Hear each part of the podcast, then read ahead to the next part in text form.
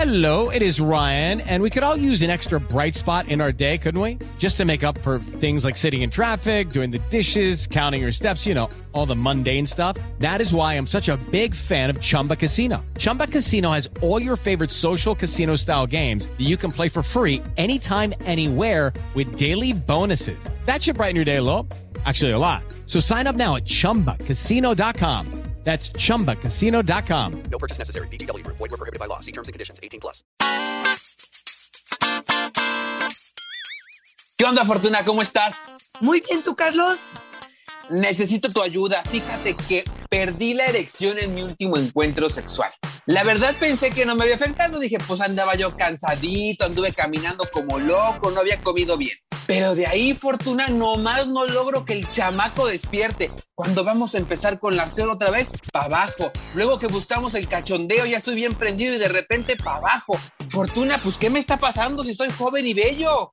Ay, Carlitos, son esos eventos, esos hechos que marcan la vida sexual, que generan inseguridad, que generan una incertidumbre que repetimos y repetimos y repetimos. Hoy vamos a hablar de este tema. ¿Cuáles son estos hechos, estas actitudes que marcan nuestra vida sexual y cómo podemos abordarlas y mejorarlas? ¡Comenzamos! Dichosa sexualidad. Con la sexóloga Fortuna Dicci y Carlos Hernández. Ay, Fortuna, nos dice Donovan que perdió la erección en una ocasión y que ahora le cuesta mucho trabajo recuperarla porque piensa que le va a suceder lo mismo, que por más que intenta relajarse, porque ya nos ha escuchado, no lo consigue. Oye, sí, Fortuna, ¿cómo hay hechos que podrían tal vez parecer insignificantes que nos acontecen en nuestra historia sexual, nuestra historia sexual de vida? Y nos marcan, ¿no? Y marcan nuestro desempeño y si no le damos un buen cauce puede ser que se vuelva en ese elefante blanco en el que decimos, no piensen en el elefante blanco y justamente el elefante blanco es en lo que pensamos, ¿no? Totalmente de acuerdo, Carlos. Tenemos que ver cómo fuimos moldeados, qué palabras usaron, qué aprendimos, qué interiorizamos en cada evento que se relaciona con nuestra vida erótica. Y ahí es donde nos marcan y justamente sí nos hacen generar ciertas inseguridades. Donovan nos dice, perdí la erección. Y pareciera que es como una mariposa que mientras más vuela y más la quieres tomar, más se te escapa. Así es la parte de la erección. Ya tienes sembrada la idea de que no va a poder y pareciera que es una orden a su cuerpo de que no pueda, aunque esté joven. Tú dijiste algo muy importante. Uno cree que esto solo le pasa a los hombres mayores, pero sabemos que esto de la disfunción eréctil, que puede ser en algún momento, y esto se puede repetir, claro que puede estar presente en hombres jóvenes, Carlos, donde estoy tan ansioso, se ha generado tanto miedo que el cortisol que inunda mi cuerpo, que es esta hormona que secretamos, lo que va a hacer es mandar la sangre hacia los pies para correr e huir y no hacia el pene para poder tener un buen desempeño. Y aquí otra vez, como fijarnos en qué es lo que estamos buscando, que se me pare, pareciera que ese es el único objetivo, o que sienta rico, que disfrute del encuentro, que me relaje, que me conecte con el otro o con la fantasía. Yo le diría, a ver, Donovan, vete despacio, paso a paso, vete probablemente con una experiencia primero privada, que te masturbes, que te conectes con tu cuerpo, que veas qué está pasando. Y hay una clave que últimamente estoy manejando mucho que me gusta y es cuando sientes, no piensas. Si permites que haya contacto con tus emociones, con tus cinco sentidos, no le das posibilidad a tu mente de andar rumiando y andar con las ideas que hacen que te distraigan.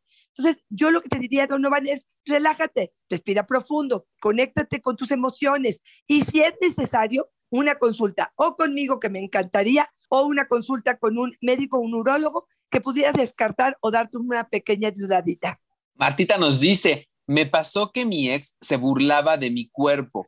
Ahora, aunque baje de peso, me siento fea me arreglo mucho y aún así me veo horrible en el espejo. Fortuna, qué importante la significación que le damos nosotros a estas experiencias. Por eso hoy hablar de este tema de experiencias sexuales que nos marcan es importante, ¿no? Porque tal vez para alguien pueda ser una risa, para alguien puedan ser unas palabras, pero para nosotros puede ser un dardo que se nos quede en el corazón para siempre, ¿no? ¿Qué poder le podemos dar a las palabras de otro, no? Y claro, si es nuestro amado, si es nuestra pareja, pues claro que le das poder, pero aquí creo que en la construcción de nuestro erotismo tendrá que ir el hecho de decir, yo sé quién soy y sé lo que porto, sé que este cuerpo es valioso, que me lleva hacia los placeres máximos, hacia la diversión. Y si al otro no le gusta, perdón que lo diga así, pero es pedo del otro, no es pedo mío.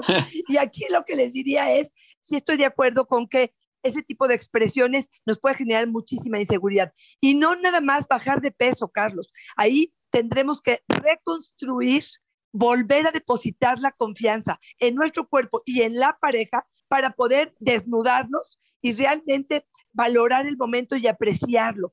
Híjole, yo creo que este mensaje iría más para aquellos que ofrecieron esa pues ese juicio, Carlos. Tengan muchísimo cuidado que sale de su boca, porque no tienen idea de lo que puede impactar del otro lado. A veces dice uno, ay, lo estoy haciendo por su bien. Espérame tantitito, ten mucho cuidado. Si crees que esto me puede ayudar o si crees que esto solamente va a ser un gran obstáculo en mi vida, no. Oye, Fortuna, y ya entrando en el tema, si ya viví esas experiencias como las que nos está contando Martita, Doris, Donovan, yo quiero que me digas qué hago, o sea, cómo hago para ir cambiando esto que ya introyecté, que ya me metí bien en el fondo de mis emociones y que me está impidiendo contactarme con el placer, ¿no? Me está poniendo este freno que hace que yo no llegue al punto de gozo que quisiera tener. ¿Cómo hago para empezar a resignificarlo? Mira, yo sí creo que tiene que ver con una introspección, tiene que ver con cuestionarnos cada uno de los conceptos, valores, enseñanzas que tuvimos con respecto al cuerpo, a la pornografía, a la menstruación, a un encuentro erótico donde de pronto se tradujo como un abuso y probablemente el otro ni conciencia tenía de ello. Yo creo que hay que releer, Carlos, hay tantas narrativas en cada una de las historias que te sorprenderías de lo que cada uno está viviendo. Pero lo que más me importa es que tú te narres la historia de una forma distinta o que a partir de documentarte, de informarte, de cuestionarte, de perdonarte, de eliminar las culpas, de entender que eres un ser humano, de poder trabajar con estas sensaciones que tienes a partir de estos eventos, es que te puedes perdonar, que puedes perdonar al otro, que puedes sanar esta herida que pudo haber sido causada con o sin intención, pero creo que el trabajo emocional con respecto a ello es fundamental. Fíjate, aquí hay mucha gente que me dice, si no lo veo, si no lo verbalizo, si no lo pongo en palabras, no se hace realidad. Y yo les diría, tengan muchísimo cuidado, porque justamente como el ejemplo que tú dijiste hace ratito, es un elefante blanco que está en nuestra mente. Ocupa un gran espacio y creemos que si no lo vemos, entonces no está presente y no es cierto. ¿Cómo mido esto, Carlos? A través de la incomodidad.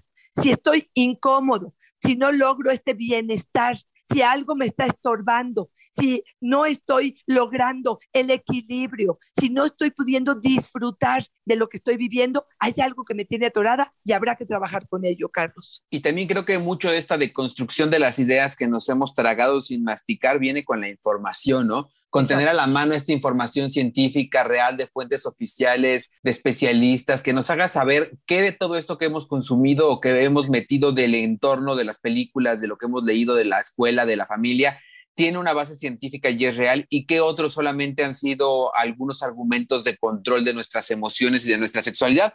Y creo que esto toma relevancia por lo que nos comenta Ingrid. Me mojé muchísimo la primera vez que tuve sexo con mi actual pareja me dijo que era una cochina por haberme orinado. Ahora, cada vez que estoy con él, tengo miedo de volverme a orinar y me detengo. No disfruto por estar deteniendo esta sensación. Fortuna otra vez, ¿no? La falta de información y el autoconocimiento. Qué tristeza eso. La primera vez que lo escuché fue en Monólogos de la Vagina, ¿no? Una mujer justamente que moja el coche de la pareja y el otro le hace un súper escándalo. Y esto tiene que ver otra vez con, como dices tú, con información, con educación. Entendamos que las respuestas corporales de nuestro cuerpo a partir de la excitación, del placer, de la diversión, del orgasmo, van a manifestarse de formas distintas y que esta podría ser una expresión, la eyaculación femenina, el squirt o una muy alta, abundante lubricación que quizá lo que esté haciendo es justamente mojarse, ¿no? Y aquí, pues claro, si yo encuentro esta información y entonces la asumo y digo, a ver, no me estoy orinando, ni soy puerca, es una demostración de mi cuerpo del placer, y entonces valido esta emoción y entonces voy con él y le digo, mira, escucha este podcast de Fortuna y Carlos, ve al Instagram Fortuna Dichi donde tenemos y hablamos del squirt, ve al libro que tú quieras, donde se hable, por ejemplo, en Pucha Potens, que, que se habla mucho de la eyaculación femenina.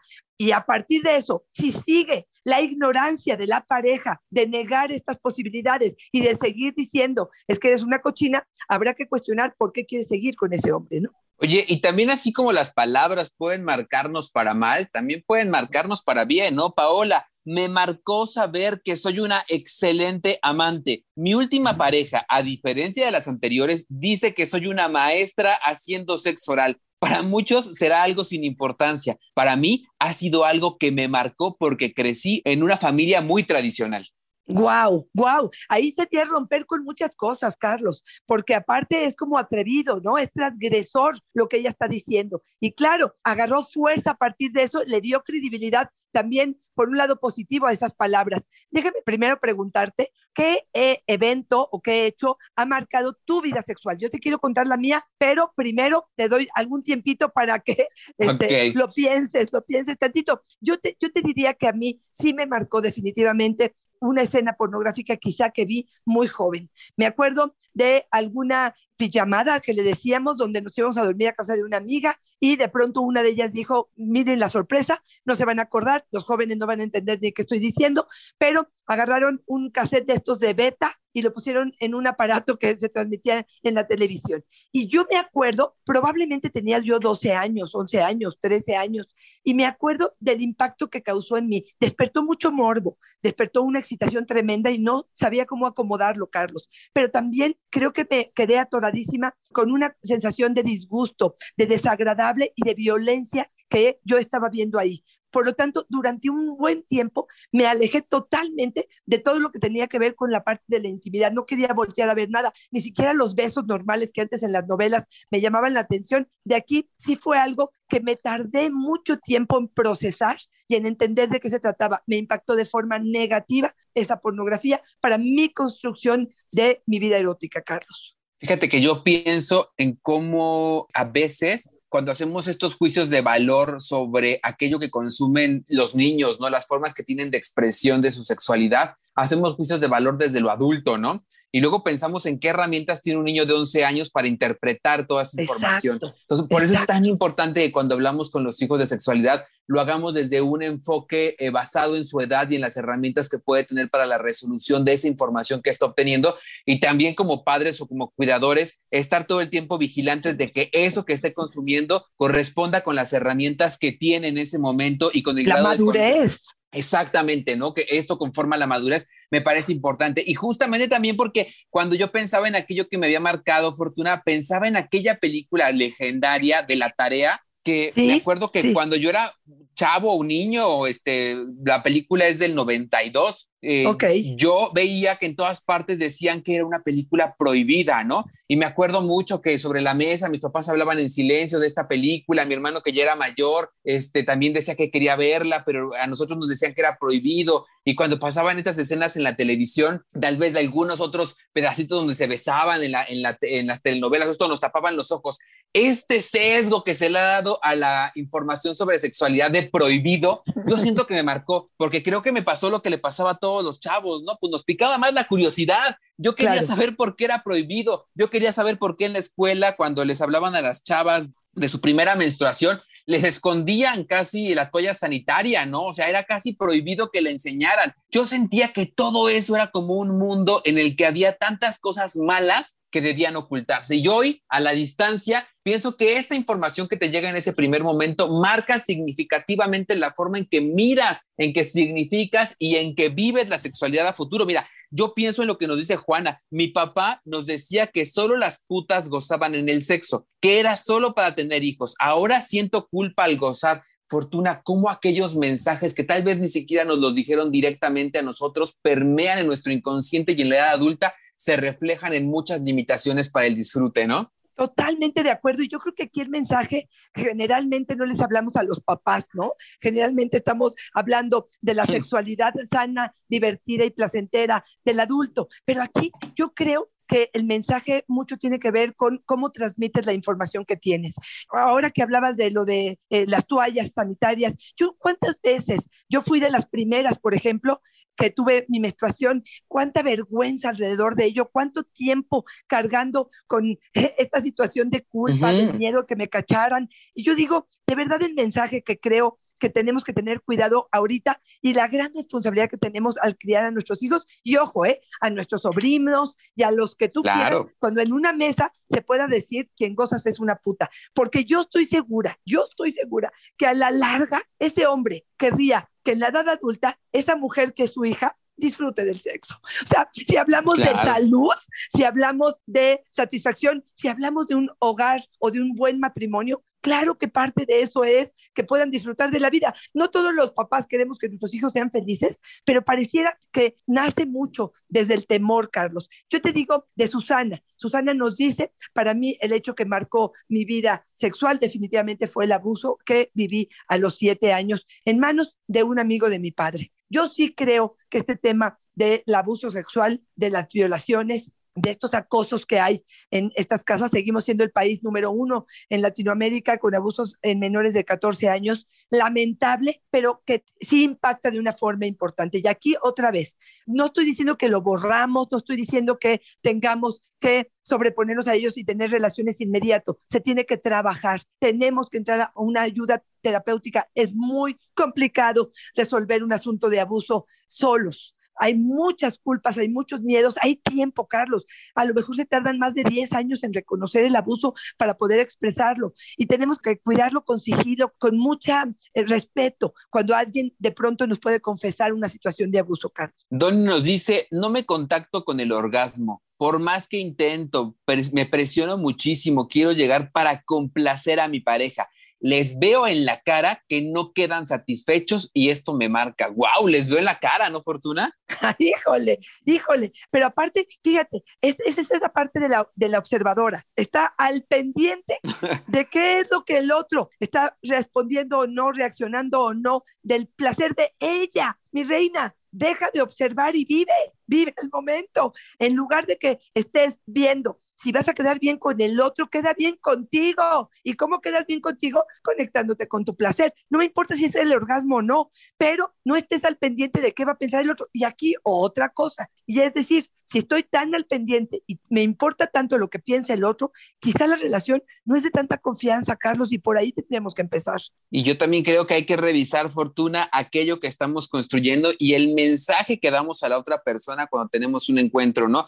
A veces no nos damos cuenta que mucho de la narrativa que usamos para referirnos a los otros también está marcando la forma en que nos vamos a vincular y los permisos que estamos dando. Yadis nos dice, me marcó reconocerme como una mujer que merecía una vida sexual placentera a pesar de tener una discapacidad motriz. No merezco aceptar sobras solo por tener una discapacidad, nos dice. Bravo, bravo, bravo. Yo no sé quién educó a esta niña, yo no sé qué es lo que le ayudó, me encantaría saberlo para que se sintiera tan segura y entender que esa discapacidad no le impide gozar de su vida sexual. Bravo, un impacto de una forma positiva, porque ahí te voy a decir lo que dice Iván. Iván dice, a mí me marcó y me marca el tamaño de mis genitales. Supongo, Carlos, que nos va a decir que chiquito, no nos dice, no nos dice, no sé qué.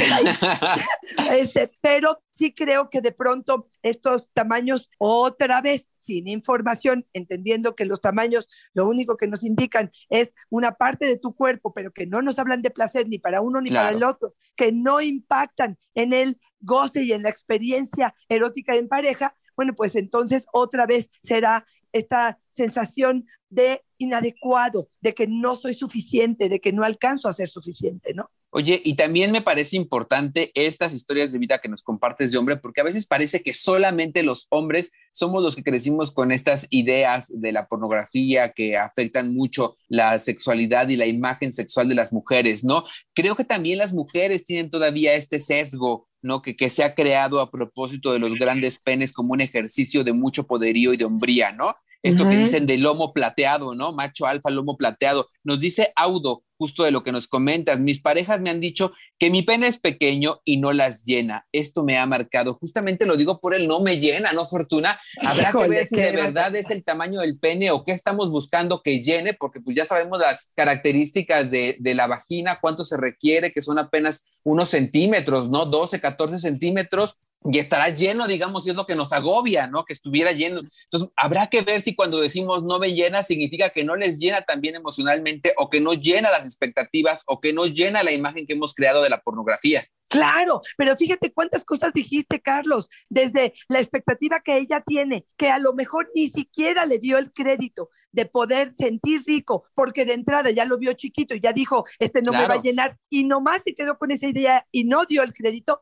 hasta el hecho de poder decir hasta dónde está tu expectativa o qué quieres que te llene con respecto a este acto sexual, o él la sensación de lo que vende, ¿no? De lo que proyecta cuando está en el acto sexual, sintiéndose que tiene el pene pequeño y entonces a lo mejor no da 100. Otra vez, ¿qué es lo que ayuda en esto? Información, entender el tamaño de mi vagina, dónde está radicado mi placer, si lo que necesito es una penetración con un dildo y a lo mejor una simulación con clítoris, si lo que quiero es un sexo oral y a lo mejor tu pene, aunque está chiquitito, tu lengua es maravillosa y extraordinaria, la posibilidad de ella de ampliar, de multiplicar el significado de lo que es un encuentro sexual satisfactorio. Entonces, aquí otra vez, si me vuelvo a encontrar, yo como hombre que ya me preparé en ello, a esas mujeres que me dijeron, es que no me llenas, les diría, a ver, mi reina, ahora sí, ya con esta información, sentémonos a platicar qué es lo que no te llena, porque la vagina hasta adentro no tiene sensibilidad. Entonces, ¿qué es lo que no te llenó? No te llenó porque por lo que traes en la cabeza.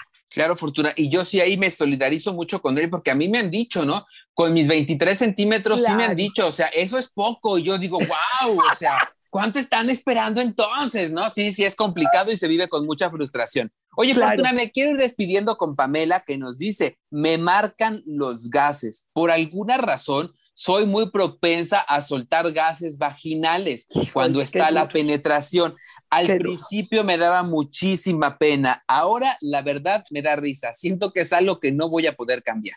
Fíjate, el sentido del humor otra de las estrategias para el podcast del día de hoy, para poder entender que a partir de entender nuestro cuerpo, cómo se manifiesta, qué es lo que sucede con él, reírte y decir, si el otro no entiende esa gracia, es problema del otro, pues me parece un acto totalmente eh, maravilloso para poder remediar esto. Me quiero despedir, Carlos, con una experiencia personal. Ahora sí que nos ventilamos duro, yo me ventilé muchísimo y voy a cerrar ventilándome más, porque ahí te va, Carlos. A mí definitivamente me marcó el dolor durante la penetración los primeros, y ojo, y esto quiero que quede como un testimonio, los primeros años de mi vida. No fueron días, no fueron meses, fueron años de mi vida. Un dolor que sentía a través de la penetración sin conocimiento, sin información, sin saber ni siquiera poder comunicar a la pareja qué es lo que estaba sucediendo. Hoy en día eso me marcó. Hoy gran parte de mi labor en este trabajo sexual tiene que ver con eso, con poder evitar que algunas mujeres pasaran por ello y bueno, ofrecemos esta información. Yo lo que te diría es, ¿qué podía haber cambiado y qué cambió hacia adelante? Por supuesto, conocerme mejor, un autoconocimiento, utilizar lubricante que en su momento hubiese sido maravilloso, relajar la vagina que pudo haber sido algo que si alguien se le hubiera ocurrido en su momento que me hubieran dicho. Eh, poder tener un poquito más de paciencia, a lo mejor este, yo tenía mucho temor y tenía una tensión vaginal tremenda. Todo esto, claro que con el tiempo vas trabajándolo y yo pude hacer resiliente este dolor de la penetración y pude convertirlo en algo que hoy es mi sentido de vida, que es estar en la educación sexual. Y que pienso, Fortuna, que hoy afortunadamente con esta inmediatez de las redes sociales, del Internet y de todo lo que no había hace 15 años cuando tú y yo hablábamos de estos temas y que tal vez era como un obscurantismo terrible, parecía un medievo sexual, Fortuna. Hoy tenemos un montón de herramientas. Yo veo estos lubricantes ya que tienen un montón de tecnologías, muchos complementos sexuales como juguetes, mucha más información que tenemos al alcance de la mano. Ya no tenemos que ir a buscar así en la biblioteca ni en el puesto de revistas escondidas la pornografía. O sea, hoy tenemos mucha más apertura ocupemos esta apertura, esta información, todo este desarrollo tecnológico a nuestro favor empecemos a incorporar nuevas herramientas de información científica, de aquello que nos contacte con el placer de una forma sana, de aquello que nos invite también a incorporar esta información a la cotidianidad, no buscar espacio solamente en lo prohibido, en la noche, en la cama para hablar de estos temas. Eso también calienta, ¿no, Fortuna? Pero yo creo que sí tenemos estas herramientas y hoy en día podemos echar mucho más mano de ella. Creo que sí tiene que ver también con un asunto de disposición para que estos elementos que en algún momento nos marcaron hoy tomen otra dimensión y podamos usarlo a nuestro favor, como tú muy bien hiciste en este caso que nos mencionas, ¿no, Fortuna? Oye, Fortuna, y dime una cosa, si nosotros andamos atorados, Fortuna, si nos damos cuenta que uno de los hechos, como todos los que mencionamos hoy u otros, nos han marcado, me impiden disfrutar, no me gusta mi cuerpo, no me reconozco como digno o digna de placer, Fortuna, ¿tú puedes echarnos la mano en una sesión? Por supuesto que sí, yo lo he dicho, mi terapia cambia vidas Así es que dame una oportunidad, eso sería lo que te diría. Me encantaría que te acerques a mis redes sociales, arroba Fortuna es mi Twitter, Fortuna Sexóloga es mi Facebook, y en Instagram estoy como Fortuna Saca una cita, vamos a vernos tú y yo, o nosotros tres, o cuatro, o cinco, los que quieran, y pondremos final o podremos empezar a trabajar con lo que te está sucediendo. Gracias, Carlos. Cuéntame a ti dónde te encontramos. Ahí me encuentran en Facebook como yo soy Carlos Hernández, en Instagram y en TikTok como El Sexo con Carlos Fortuna. Y como siempre, es una fortuna y una dicha estar contigo. Igualmente, Carlos, que tengas un excelente día. Bye bye.